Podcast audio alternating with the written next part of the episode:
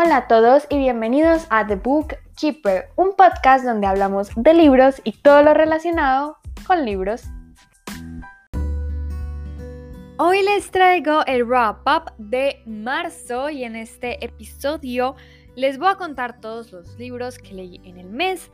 Leí cuatro libros y fueron lecturas bastante regulares, lo tengo que admitir. No diría que odié algún libro, pero sí fueron como... Ah, no, no fueron para mí. Pero hubo uno que sí se lleva la corona con creces, aunque no le haya dado cinco estrellas, se merece una corona, de verdad que sí. Em, el primer libro del que les voy a hablar me dolió muchísimo que no me gustara porque yo tenía fe en que me iba a gustar y es Nosotros en la Luna de Alice Kellen. A este le di 1.5 de 5 estrellas. Y aquí viene la cosa porque yo había escuchado muy buenas reseñas de la autora, de Alice Kellen, y tenía mucha curiosidad por leerla y escuché el audiolibro en script. Y me equivoqué, porque aquí no hay como nada que yo pueda señalar, que yo diga como, no, está súper mal hecho. Para nada. Aquí lo que pasó fue que no me gustó en cuestión de gustos como tal, valga la redundancia.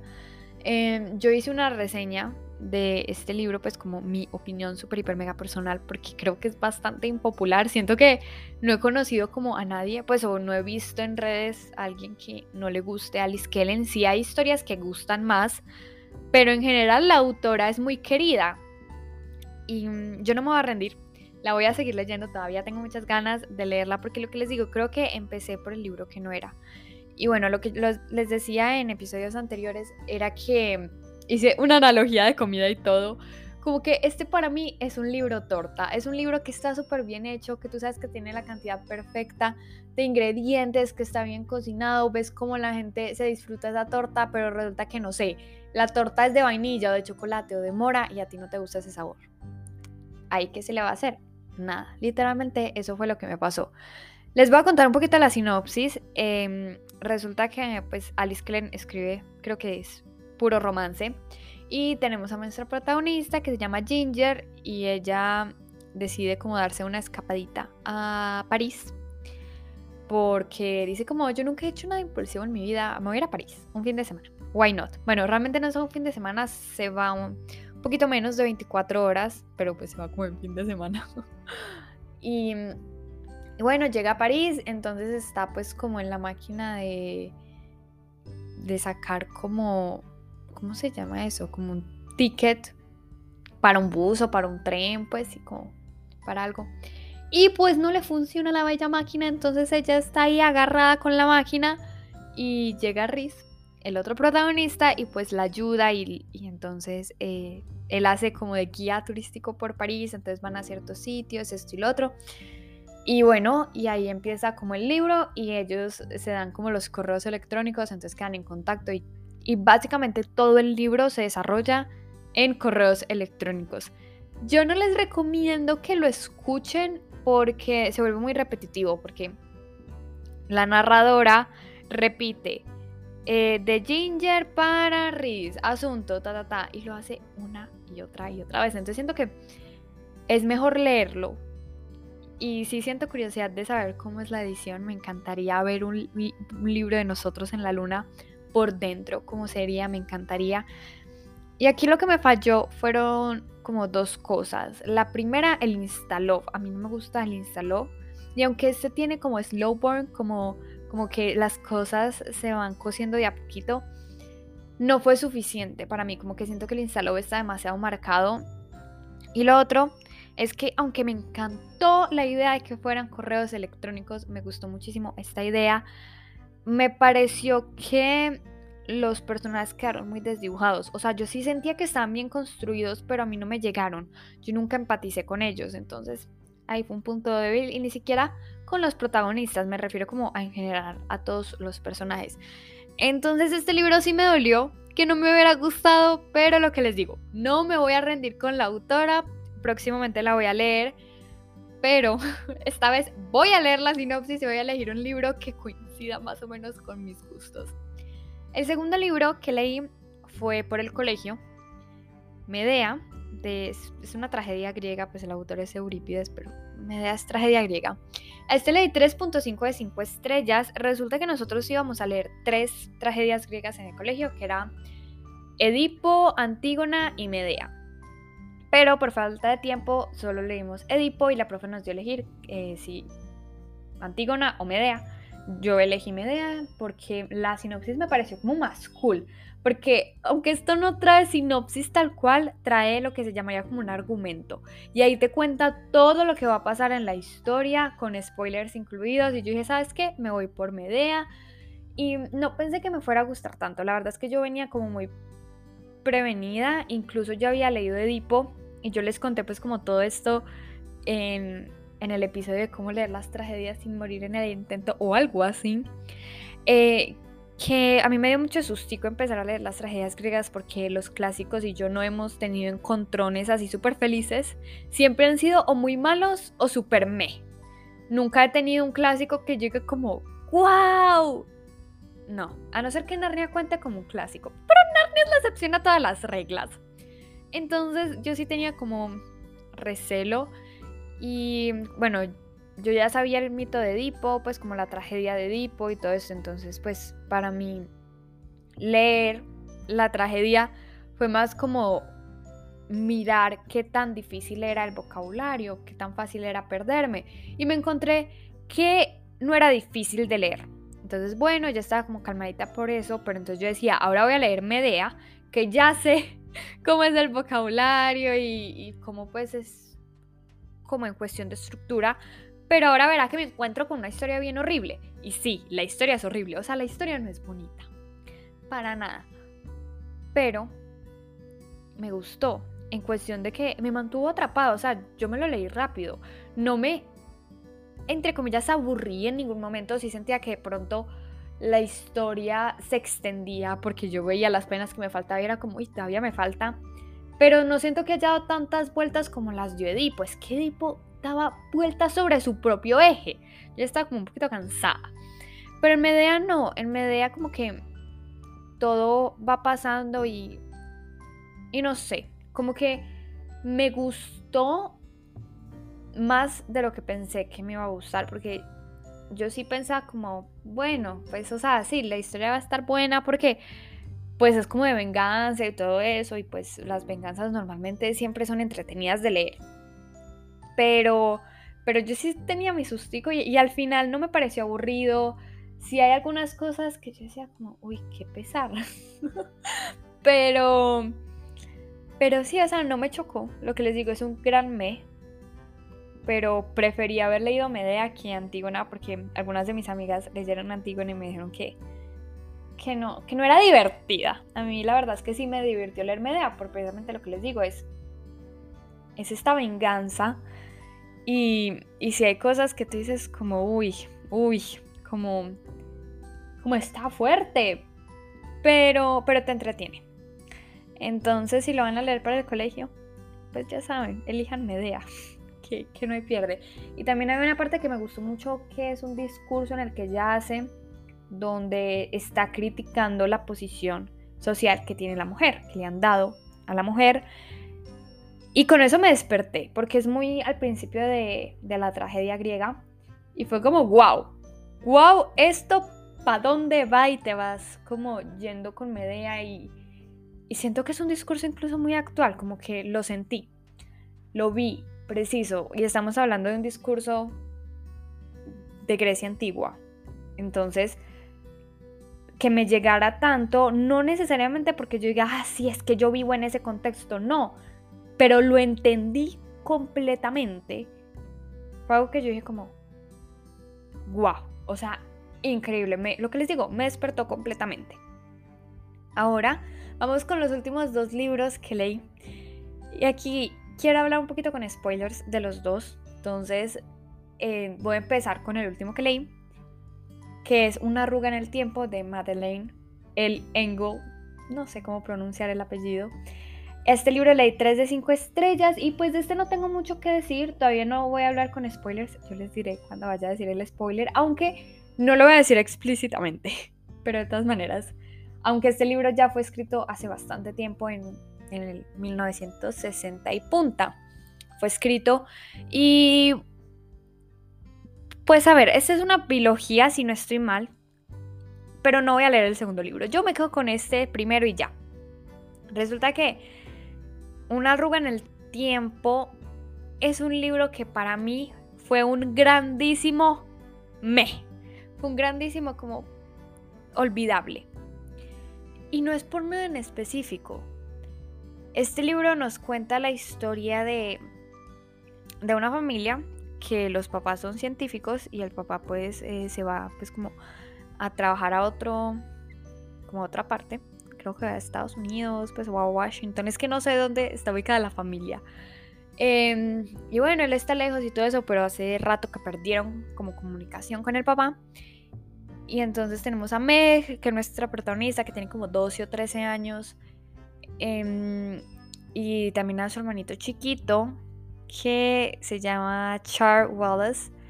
Y bueno, ellos dos son como muy unidos y todo esto. Y después se mete como otro niño que es como del colegio de Meg, que nunca me acuerdo cómo se llama. Calvin, Calvin, creo que se llamaba así.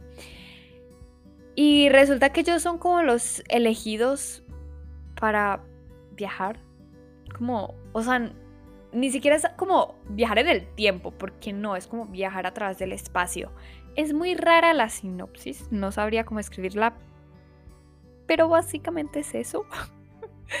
y bueno, este libro eh, yo lo considero incluso un poquito middle grade, porque es un libro muy sencillo, muy básico, muy... O sea, no tiene gran parte de complejidad. Y yo decía, Ahora verá que no voy a entender como las explicaciones o los temas, porque yo pensaba que era literalmente un viaje en el tiempo, pero, pero no, no es un viaje en el tiempo, es un viaje como a través del espacio, según lo que entendí.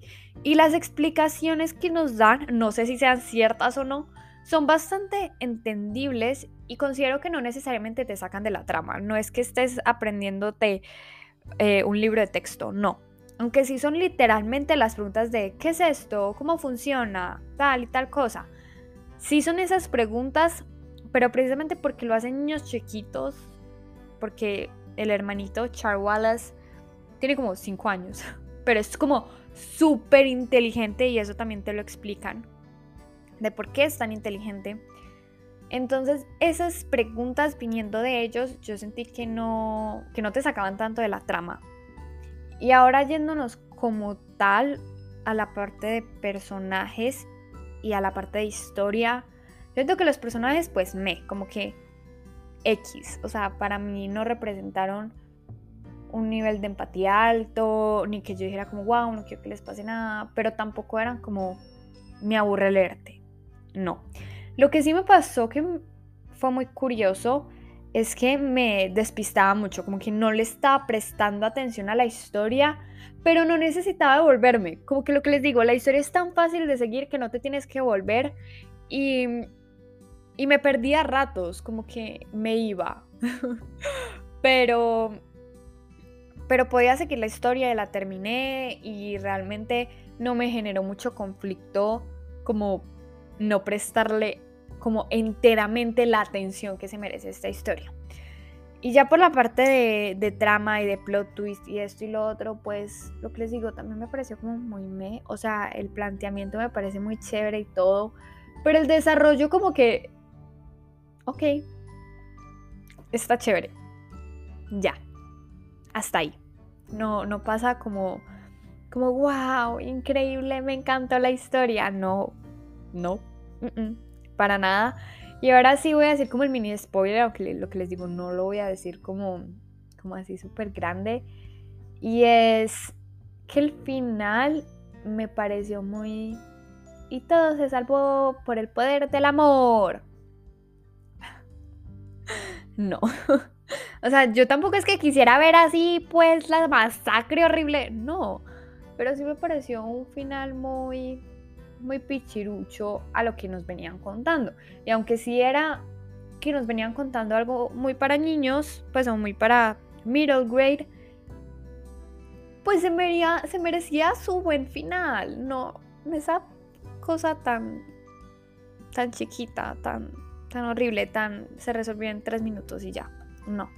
Eso sí, no me gustó para nada. Y pues la relación entre los personajes tampoco es que me haya encantado. Lo que les digo, es que no le presté atención al libro. Entonces para mí fue un gran me y precisamente por eso no voy a seguir con la saga. Para nada. Pero tampoco me arrepiento de haberlo leído. No, fue, fue una experiencia diferente. Y ya, y ahí se queda. Es como la primera vez que siento que como que me perdí en un libro. Y era porque precisamente no, no le estaba prestando atención, porque no me sentía conectada con las cosas que estaba leyendo. Y ahora sí, ahora sí, vamos con el libro que se lleva la corona de marzo. No sé si vaya a entrar a la lista de mis libros favoritos de 2022, no tengo ni idea, pero una mención honorífica por ahí tendrá. Eso sí se los digo desde ya. Ese es el tercer libro de la saga Graceling llamado Peter Blue de Christine Este le 4.75 de 5 estrellas y creo que va a ser el único libro que le doy 4.75 porque yo realmente nunca había necesitado ese punto 75. Pero leí este libro y fue como, es que las 4.5 es muy chiquito para ti, pero es que las 5 tampoco te las mereces. O sea, me encantaste y todo, pero no logro que llegues a esas 5 estrellas. Pero en mi corazón, en mi corazón, tienes 20 mil, tranquila. A ver, no les puedo decir la sinopsis de este libro porque es un tercero.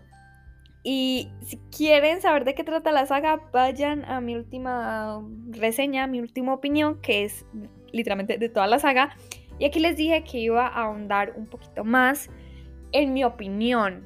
Entonces yo todo lo que diga aquí va a ser considerado un spoiler, tanto de libros anteriores como de este. Voy a tratar de no ser específica, pero quedan advertidos.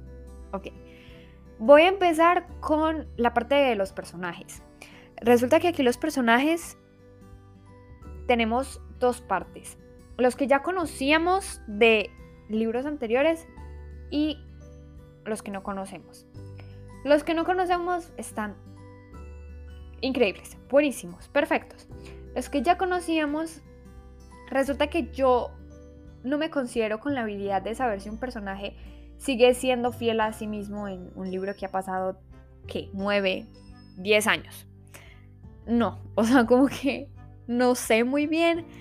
Obviamente sí sé, como que siento cuando un personaje no, no es coherente, como que uno lo siente, uno lo sabe, pero aquí en este caso, que han pasado nueve años, pues no, sabía, no, sabría decirlo si los personajes siguen siendo fieles. Porque claro, tú en nueve años vas a cambiar un montón. Entonces si me quedaba difícil, yo siento que sí se guardó como la esencia de cada personaje y tuvimos nuevos conflictos entre los viejos personajes y sí siento que hayan evolucionado. En especial un personaje, Gideon, fue el que yo dije como, tú me haces dudar de ti, si no sé si eres el mismo personaje que leí en Graceling o no, porque no me suenas, no me suenas, tendrás el mismo nombre, pero tú no eres el mismo personaje. Y me alegra, porque yo prefiero el Gideon de Peterbrew al Gideon de Graceling. Definitivamente yo me quedo con el de Peterbrew 100%, o sea, Ahora, las relaciones entre personajes estuvieron buenísimas. Me gustaron mucho. Tengo que admitir que, que Saf o Zafiro, ay, sí, sí me irritaba algunas veces, sobre todo cuando, ok, aquí ya me va a tocar empezar a hablar con spoilers. Ahora sí explícitamente. Pero sí me irritaba algunas veces cuando se enojaba tanto. Como que ya era como, ok, ok, bueno, bueno, ya. Pero tampoco era tan horrible, como que bueno, y ya. No, no me generaba como tanto estrés para parar de leer. No, tampoco disfrutaba mucho verlo tan enojado, pero, pero lograba seguir leyendo. y bueno, Bitter Blue, increíble, increíble. Al principio cuando las cosas empezaron a como como a salir a la superficie, yo decía como mujer, ¿cómo no te habías dado cuenta antes? Pero ya después empaticé mucho con ella y empecé a ver que es que no había forma de que ella se diera cuenta porque ya nadie le enseñó a ser reina. Ella estaba sola con un reino hecho pedazos y tenía ocho años cuando, cuando empezó a ser reina. Entonces, pues, ella creció haciendo unas cosas pensando que algún día sabría cómo hacer el resto. Y creció así durante nueve años y cuando llegó ese momento se dio cuenta que no sabía hacer el resto. Literal eso fue lo que pasó y, me gustó mucho cómo la autora lo retrata. Me encantó esa parte.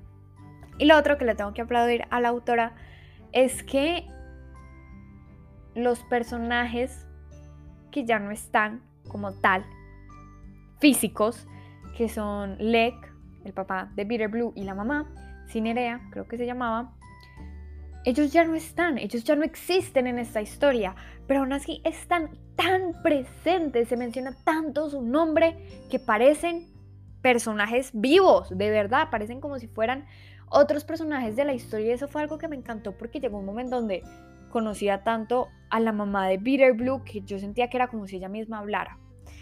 Y me gustó mucho ese toque, no sé si fue a propósito o no, pero se sentían de verdad, no solo se sentía como lo que dejaron, sino como, como ellos, tal cual, obviamente mirados a través de los ojos de varias personas, pero yo disfruté mucho leer cada palabra de este libro porque tanto los personajes que tú veías ahí, los que hablaban entre ellos, como los que estaban en los relatos, se sentían muy, muy reales. Y lo que más me gustó de este libro, aunque sí siento que de pronto debería tener un, trigger warning, como una advertencia antes de, pues, de que empiece la historia, como las primeras páginas. Pero pues bueno, este libro fue escrito hace 10 años. En esa época pues no se usaba como mucho eso. Incluso pues este año todavía no, no he visto muchos libros que tengan esas advertencias. Pero sí siento que es bueno hablarlo, es bueno decirlo para que se vayan como implementando. Porque este libro habla de, de la salud mental y del suicidio. Yo no soy aquí nadie para decir si se trataron bien o no los temas. Para mí me pareció que sí. A mí sí me pareció que la autora los trató con delicadeza y los trató muy bien.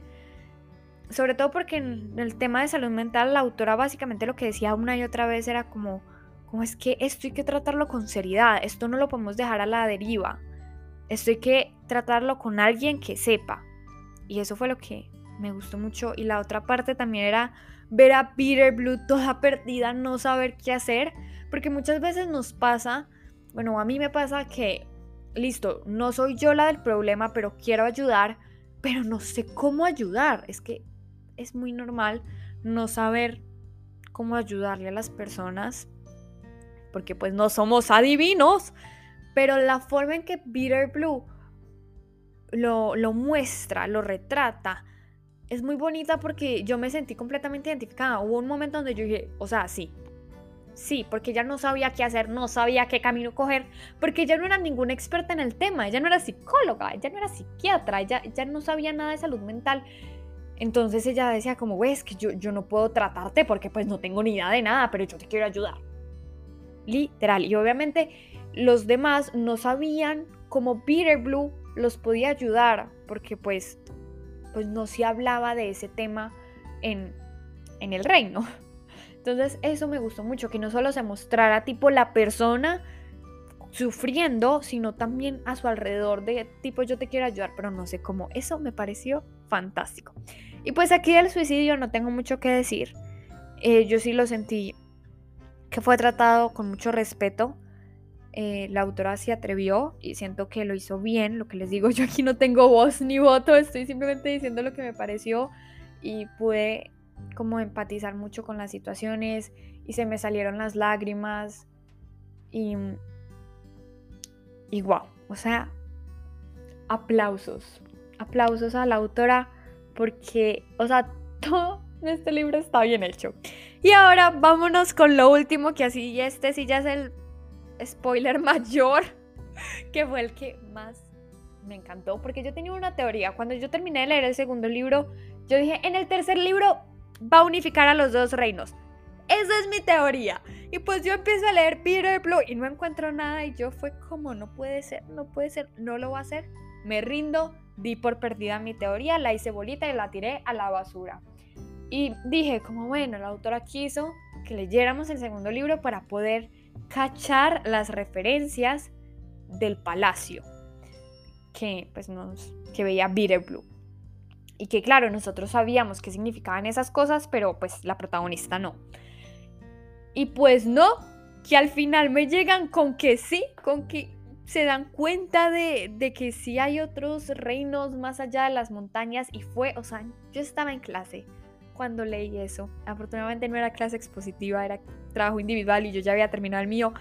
Casi me pongo a gritar de la emoción. Yo temblaba, yo reía, yo no podía creer que eso en serio hubiera pasado porque es que lo repetí mil veces y lo voy a volver a repetir otras mil. Me encantó el mundo que creó la, autora. Y ahora sí, este mundo como tal, más unificado, donde ya se conoce del otro lado de las montañas por parte y parte, ¡Wow! O sea, tengo muchísimas ganas de leer el cuarto libro de la saga para ahora ver qué sigue, porque yo, yo quiero seguir leyendo este mundo, quiero seguir leyendo a Peter Blue, porque Reina, me encantó ese personaje y sí siento que la autora de pronto esperó demasiado para tirarnos el plot twist y yo vi que me faltaban como unas 50 páginas y yo, y decía cómo se va a solucionar todo esto en 50 páginas. Al final la autora lo logró resolver en 50 páginas, no sé cómo, pero lo logró pero sí me hubiera gustado, sí me hubiera gustado que la autora hubiera hecho como ese plot twist un poquito antes. Pero igual, me encantó, lo disfruté, lo saboreé y, pues, pues sí, me encantó y tengo muchas ganas de leer lo que les digo, el cuarto y el quinto libro de esta saga. Y bueno, eso fue todo por el episodio de hoy. Espero que les haya gustado mucho. Bien largo que quedó el episodio. No sabía que quedar tan largo porque yo pensaba que no tenía muchas cosas que decir porque ya les había hablado de estos libros en ocasiones anteriores, pero al parecer sí, sí tenía mucho que decir de estos libros.